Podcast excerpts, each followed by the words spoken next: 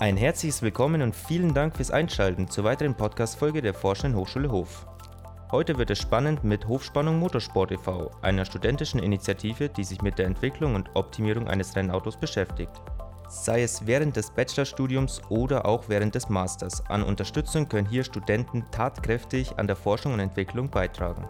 Wir Studierende des Masterstudiengangs Marketing Management haben in den letzten Folgen das Mikrofon übernommen und während unseres Takeovers für Sie die Forschende Hochschule Hof erkundet.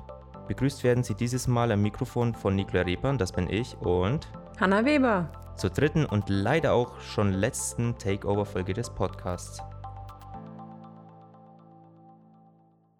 Wir befinden uns jetzt im ISIS-Gebäude und uns gegenüber auf der roten Couch sitzt Lea Schmidt. Sie ist die erste Vorsitzende der Initiative Hofspannung. Was Hofspannung alles zu bieten hat, schauen wir uns heute genauer an. Schneiden Sie sich an, denn Sie wissen ja, Hashtag, hier wird knallhart geforscht.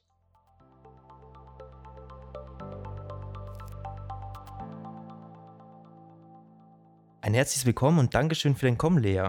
An dieser Stelle auch von unserer Seite herzlichen Glückwunsch zur Fertigstellung eures neuesten Rennautos namens Clyde.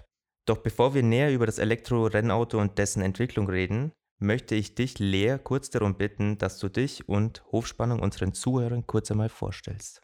Ja, hallo von mir. Mein Name ist Lea Schmidt. Ich studiere Umweltingenieurwesen im sechsten Semester, komme aus Bayreuth und bin kaufmännische Leitung und erster Vorstand von Hofspannung Motorsport e.V. Der Verein nimmt am Wettbewerb Formula Student teil. Das ist ein internationaler Konstruktionswettbewerb, der Studierenden auf der ganzen Welt die Aufgabe stellt, ein Rennauto eigenständig zu entwickeln und zu fertigen. Dabei unterscheiden wir in drei Kategorien. Es gibt Verbrennerfahrzeuge, elektrische, wie wir eines fertigen, und driverless, also solche, die schon ganz ohne Fahrer auskommen. Das ist die neueste Disziplin, die ist gerade in Deutschland erst noch am Aufkommen. Es wird einige Zeit dauern und ist fraglich, ob sich das auf der Welt so durchsetzt. Hofspannung selbst gibt es seit 2012, also jetzt schon fast zehn Jahre lang. Der Verein hat hier drei Sparten. Wir teilen uns in Abteilungen ein, mechanisch, elektrisch und kaufmännisch. Mechanisch hat eben alles, was irgendwie das Auto zum Auto macht. Elektro, hier geht es darum, den Akku auszulegen und zu konstruieren, zu konzipieren, aber auch den Kabelbaum sowie die komplette Fahrzeugsteuerung, die wir auch selber schreiben. Die kaufmännische Abteilung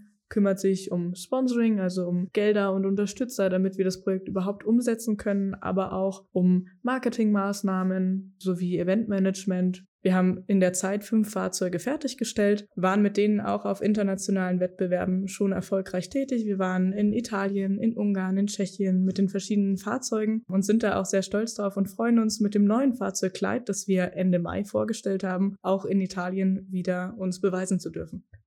Vielen Dank für die kurze Vorstellungsrunde, Lea. Ihr seid ja eine studentische Initiative. Das bedeutet also, ihr seid alle Vollzeitstudierende, die sich regelmäßig und freiwillig neben dem Studium treffen und an der Konstruktion eines elektrischen Rennautos arbeiten. Aber wie geht man denn an die Konstruktion eines Rennautos ran? Was gehört alles dazu? Und wie kann man sich die Konstruktion genau vorstellen? Also wir sind ein Team, das natürlich alle studieren, klar, Vollzeit nebenbei irgendwie, aus allen Studiengängen, die die Hochschule so zu bieten hat, natürlich mit Fokus auf die Ingenieurwissenschaften, aber auch Informatiker und Kaufmänner und Frauen sind dabei. Wir sind ein sehr diverses Team. Und ja, so ein Rennauto, das ist eine riesen Herausforderung. Es ist total komplex. Wir haben über 1000 Teile verbaut, die verschiedensten Baugruppen und es muss ja alles zusammenkommen. Es muss mechanisch stimmen, es muss aber auch die Software im Hintergrund laufen, so dass das alles funktioniert und auch der Strom muss ja fließen können, die ganze Elektrik und Elektronik muss funktionieren. Wir haben das Glück, dass eben bei uns schon Know-how vorhanden ist. Wir haben ja schon ein paar Autos gebaut und im Prinzip läuft eine Neuentwicklung so ab, man schaut sich das Altfahrzeug an, hat mit dem ja schon einiges erlebt, viel getestet, war auf Event, hat gesehen, was hat gut funktioniert, was hat nicht so gut funktioniert funktioniert und setzt sich dann eben an die Stellen ran, wo man sagt, okay, hier müssen wir noch besser werden. Wir hatten beispielsweise an Bonnie gemerkt, unsere Akkukühlung ist zu gering. Im Sommer, wenn es heiß ist, wenn die Sonne auf den Asphalt knallt, dann überhitzt uns der Akku total schnell. Also müssen wir die Akkulüftung optimieren. Und da hat man sich dann eben neue Lösungen überlegt, die auch im ein oder anderen Computerprogramm mal simuliert. Also zum Beispiel in der Strömungsanalyse für unser neues Aero-Paket und tastet sich so dann eben an die optimale Lösung ran, wobei man immer noch im Hinterkopf haben muss, wir haben ein begrenztes Budget, was kostet uns das Ganze? Können wir uns das leisten? Und können wir es auch fertigen? Haben wir eine Firma, die es machen kann oder können wir es im besten Fall selbst fertigen in unserer eigenen Werkstatt oder wie schon erwähnt im Makerspace? Können wir mit 3D-Druck was machen? Können wir in der Maschinenhalle was machen? Ist es überhaupt umsetzbar, was wir hier tun? Das ist so der Spagat, in dem wir uns befinden. Also ihr entwickelt eure Bauteile selbst, fertigt diese und führt qualitätssicherstellende Prüfungen durch? Jedes Teil ist selbst entwickelt. Natürlich, muss man auch ganz ehrlich sagen, gibt es auch zugekaufte Teile, wie zum Beispiel ein Umrichter, der aus Gleichstrom Wechselstrom macht. Den kaufen wir natürlich zu, aber sonst sind alle Teile selbst entwickelt, selbst gefertigt, soweit wir sie selbst fertigen können. Wenn wir sie nicht mehr selbst fertigen können, weil der Hochschule die Maschinen fehlen, dann gehen wir auf unsere Unterstützer zu. Wir haben ein breites Netzwerk an Sponsoren in der Region, die zum Beispiel Wasserstrahl oder Laserstrahl schneiden können rufen wir dann an, kommen vorbei, zeigen unsere Bauteile die, und Zeichnungen, wie wir es gerne haben möchten. Und in der Regel werden die uns dann dort gefertigt. Dafür sind wir auch sehr, sehr dankbar. Und natürlich prüfen wir die Qualität auch. Beispielsweise haben wir dieses Jahr das erste Mal ein hybrides Fahrwerk entwickelt. Das heißt, alles, was quasi zwischen Rahmen und Rad passiert, das ist Fahrwerk. Und früher war das bei uns aus Stahl einfach zusammengeschweißt und inzwischen ist es eine hybride Lösung aus hochfestem Aluminium und Kohlefaserverbundrohren. Die sind verklebt und diese Klebung haben wir zum Beispiel an der Zugprüfmaschine in der Maschinenhalle getestet und wissen jetzt, dass das bombenfest hält und dass es kein Sicherheitsrisiko war, das so zu machen und sogar besser ist als das Stahl davor. Das hört sich ganz schön anspruchsvoll an. Woher nehmt ihr denn die Expertise für diese Projekte? Die Altmitglieder übergeben ihr Wissen an die Neumitglieder, aber was die dann damit machen, die müssen es vertiefen, die müssen sich trotzdem einlesen, ganz viel YouTube gucken, mit anderen Teams in Kontakt treten und auch mit Professoren sprechen, um eben das Know-how aufzubauen, um etwas Neues zu schaffen. Aktuell bestes Beispiel ist unser Aero-Paket. Wir haben erstmalig ein komplettes Aero eingeführt, das Know-how dafür war gar nicht da. Wir hatten noch nie ein Aero-Paket, das gefertigt wurde. Das ist alles selbst gefertigt aus Carbon, auf dem Niveau auch selbst konstruiert und simuliert. Johannes, der das bei uns gemacht hat, hat sich da extrem eingearbeitet und dann vergeht dann schon mal so ein halbes Jahr, bis so ein Grobkonzept überhaupt mal steht. Und dann muss ja auch noch getestet werden. Können wir das fertigen? Wie geht das? Ist es überhaupt umsetzbar? Und so hat es jetzt über ein Jahr gedauert, bis wir es dann letztendlich fertig im Auto hatten, aber sind jetzt sehr, sehr froh drum und wissen auch durch Simulationen, dass es funktioniert. Vor kurzem habt ihr nach drei Jahren der Entwicklung zum Rollout von Clyde eurer neuesten Entwicklung eingeladen. Für die Entwicklung eines Rennautos bedarf es somit nicht nur Expertise, sondern auch Geduld und einen hohen Zeitaufwand. Was uns und unseren Zuhörern interessieren würde, wäre, wie schaffst du das alles neben deinem Studium, beziehungsweise was motiviert dich an Hochspannung?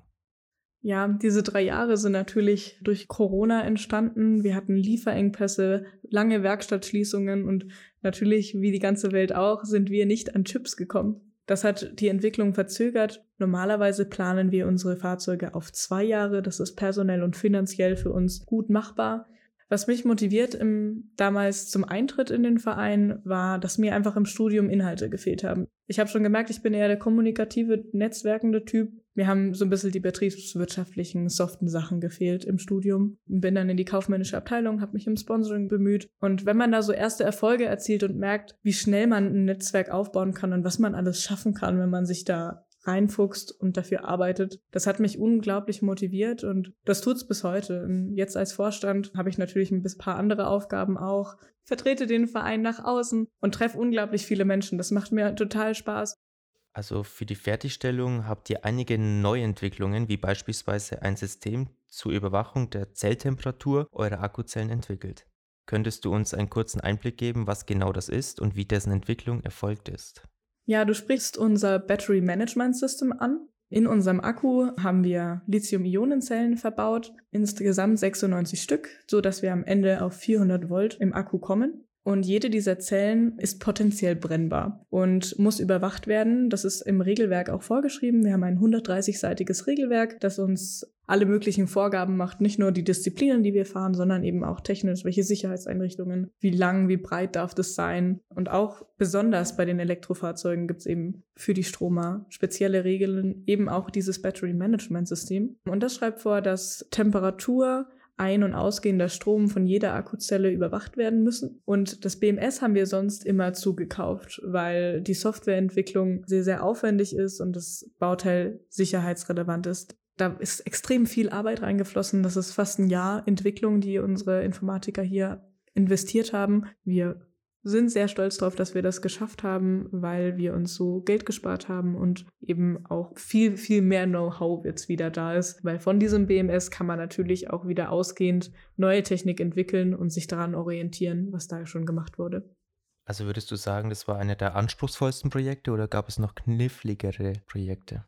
Von der IT-Seite her war es auf jeden Fall das anspruchsvollste, was wir gemacht haben. Von mechanischer Seite war sicherlich das Aero-Paket eine Herausforderung, einfach weil es das so noch nicht gegeben hat, weil die, das ganze Know-how für die Fertigung auch neu aufgebaut werden musste. Aber die eigentliche Essenz des Ganzen sind, glaube ich, diese ganzen kleinen Detaillösungen, die wir gefunden haben. Im Prinzip können wir an jeder Schraube drehen und was einstellen. Wir können das Getriebespiel im Antrieb einstellen. Wir können so viel, wir haben so viele kleine Lösungen gefunden, wo wirklich viel Hirn auch reingeflossen ist, weil man diese Kleinigkeiten eben viel mehr durchdenken muss als große Baugruppen. Und das ist eigentlich so das, wo ich mit am stolzesten bin, dass ich eben für viele kleine Probleme auch viele Lösungen, die einfach funktionieren, ausgedacht wurden. Es ist immer das Gesamtbild, aber für mich sind es die kleinen Lösungen, die es so besonders machen dieses Jahr. Könnt ihr denn alle eure Vorhaben in die Tat umsetzen oder kommt ihr auch manchmal an eure Grenzen? Natürlich kann man nicht jede Idee direkt umsetzen, aber die Liste ist noch lang an Sachen, die wir noch implementieren möchten, die wir noch verbessern möchten. Und natürlich muss man da immer mal Prioritäten setzen, weil nicht nur, es gibt nicht nur finanzielle Grenzen des Projekts, sondern natürlich auch personelle Grenzen. Und jeder soll doch am Ende machen, wofür er sich interessiert und wo er Mehrwert drin sieht. Man macht sich immer so einen kleinen Zukunftsplan. Das ist nicht, also unser Fahrzeug ist noch lange nicht ausentwickelt, man kann noch viel verändern. Das nächste Fahrzeug, das dann kommen wird, wird ganz andere Schwerpunkte wieder setzen, weil wir ja jetzt Probleme aus dem alten Fahrzeug wieder gelöst haben und wir auch erst rausfinden mussten, was jetzt am, an Kleid gut und schlecht war. Das wird sich also zeigen. Und klar, Formula Student ist immer irgendwo eine Grenzerfahrung. Neben dem Studium die Zeit zu investieren ist stressig. Man muss Abstriche machen und auch auf den Events dann, das ist ganz klar, hart an der Grenze, aber man macht es ja gern und man wächst unglaublich persönlich dran. Du sprachst vorhin an, dass ihr auch Unterstützung aus der Wirtschaft erhalten habt. Wie sieht diese im Wesentlichen überhaupt aus? Wir haben hier in der Region viele Unternehmen, die uns unterstützen, sei es finanziell oder auch eben mit Fertigungskapazitäten, mit Know-how oder sonstigen Unterstützungen. Da sind wir sehr stolz drauf, weil wir unsere Sponsoren wirklich sehr, sehr lokal bei uns haben und da sehr intensive und langfristige Partnerschaften irgendwo führen, die auch sehr gesund sind. Wir besuchen unsere Sponsoren auch regelmäßig und, und natürlich profitieren wir Studierenden auch davon. Wir haben ein tolles Netzwerk, das Bachelorarbeiten und Anschlussjobs vermittelt, auch lange nachdem man im Team war und da hat der ein oder andere schon wirklich einen coolen Job bekommen und das ist natürlich auch eine Motivation, hier mitzumachen. Jetzt habt ihr ja die Entwicklung von Kleid abgeschlossen. Was sind denn die nächsten Erfolge, die ihr mit Kleid anstrebt? Ja, erstmal muss Kleider auf die Teststrecke, ganz klar. Und natürlich der nächste riesige Meilenstein ist das Event, der Wettbewerb in Italien. Da werden wir im Juli sein. Wir nehmen Kleid, das Team und die halbe Werkstatt mit und werden da einen Wettkampf bestreiten und müssen zunächst eine technische Abnahme bestehen, sowohl mechanisch als auch elektrisch, wo eben das Regelwerk abgeprüft ist, haben wir das wirklich eingehalten, was vorgegeben ist. Und danach geht's an die Disziplinen. Hier unterscheiden wir auch in zwei unterschiedliche Gruppen, einmal dynamisch und statisch. Dynamisch, das Auto bewegt sich. Da gibt's vier Disziplinen. Acceleration, Beschleunigung auf 75 Meter, wer ist der schnellste? Skidpad, Achterfahren, also extreme Kurvenfahrt, haben wir das Fahrwerk richtig ausgelegt, dass wir schnell genug durch die Kurven fahren, damit wir auch die schnellste Zeit bekommen. Autocross, ein Parcours, wo die schnellste Zeit gewertet wird von einem, einer Durchfahrt. Und die Königsdisziplin Endurance, 22 Kilometer am Stück, wird durchgefahren mit einem Fahrerwechsel in der Mitte. Das ist gar nicht so ohne, weil das ist quasi die maximale Laufzeit, auch die unser Akku hat. Die mehr Kapazität hat er nicht, weil würden wir mehr reinstecken, würde der Akku schwerer und wir wollen ja ein leichtes Auto bauen, damit wir schnell beschleunigen können. Es geht nicht nur ums fahrende Fahrzeug, es geht auch ums Verständnis des Ganzen. Deswegen gibt es auch statische Disziplinen, den Cost Report, da müssen wir die Kosten des Fahrzeugs verteidigen. Das heißt, warum habt ihr euch für dieses Bauteil entschieden und nicht für ein anderes, das vielleicht günstiger gewesen wäre oder vielleicht auch teurer? Warum habt ihr das selbst gefertigt? Ihr hättet das zukaufen können, wäre vielleicht günstiger gewesen und im Design Report, da geht es um ingenieurtechnisches Verständnis der mechanischen Designelemente. Das heißt, warum sieht euer Rahmen so aus, wie er aussieht? Warum hat er jetzt so eine komische Wölbung. Man verteidigt, warum das Auto aussieht, wie es aussieht und den Businessplan, da kommen dann die Wirtschaftler ins Spiel, eine Geschäftsidee imaginär ums Auto entwickelt mit einem komplett ausgearbeiteten Businessplan, den wir vor Ort pitchen und verteidigen müssen. Also so läuft das ab in Italien und wir sind guter Dinge, dass das auch erfolgreich wird. Das ist der nächste Meilenstein. Da hast du uns bereits einen tiefen Einblick in die Entwicklung gegeben. Jetzt würde uns und die Zuhörer interessieren, was gefällt dir persönlich am besten an Hofspannung? Schwierige Frage. Ich denke, mir gefällt am besten das Team. Der Teamgeist ist wirklich, wirklich unschlagbar bei uns. Man hat es jetzt vor allem in den Wochen vorm Rollout gesehen, wie toll da der Zusammenhalt ist. Jeder hat jedem geholfen und bedingungslos versucht, dass das alles hinhaut und es hat hingehauen. Das war eine mega Erfahrung und dass man jungen Menschen das Wissen, das man schon hat, weitergibt und sieht, wie sie persönlich an der Herausforderung wachsen. Das macht mir als Vorstand aktuell einfach riesigen Spaß und zu wissen, hey, ich habe da Leute hinter mir, die mir helfen, die ich fragen kann, die für mich da sind und die trotzdem alle am selben Strang ziehen. Das ist für mich Hochspannung. Ohne die Leute wäre es nicht dasselbe. Wir bedanken uns herzlich für den Einblick in das Forschungs- und Entwicklungstreiben in der Studentenschaft und wünschen euch noch viel Erfolg mit Kleid auf der Rennstrecke. Zum Schluss würden wir dir gerne noch eine wichtige Frage stellen. Benziner oder Elektro? Ja, ich habe leider kein Auto, deswegen schwierige Frage. Ich durfte aber jüngst Elektroautos testfahren und muss sagen, das macht schon sehr, sehr viel Spaß. Wenn sie noch ein bisschen de an der Reichweite arbeiten, dann auf jeden Fall Elektro. So, und das war's jetzt auch schon wieder von unserer Seite. Sie hörten Hanna Weber und Nikola Repan von der Hochschule für angewandte Wissenschaften Hof. Wir bedanken uns recht herzlich bei unserem heutigen Gast Lea Schmidt. Leider müssen wir uns auch von Ihnen an dieser Stelle verabschieden, denn unser Takeover endet mit der heutigen Folge. Vielen Dank für Ihr Interesse an der Podcast-Reihe der Forschenden Hochschule Hof. Darüber hinaus möchten wir uns auch bei den Mitarbeitenden des Forschungsmarketings, insbesondere bei Frau Hubble, für das Vertrauen und die Unterstützung bei der Produktion des Podcasts bedanken. Das Forschungsmarketing der Hochschule Hof arbeitet aktuell schon an den nächsten spannenden Folgen für Sie. Schalten Sie deshalb gerne auch nach unserem Takeover wieder fleißig ein, denn Sie wissen ja, Hashtag hier wird knallhart geforscht.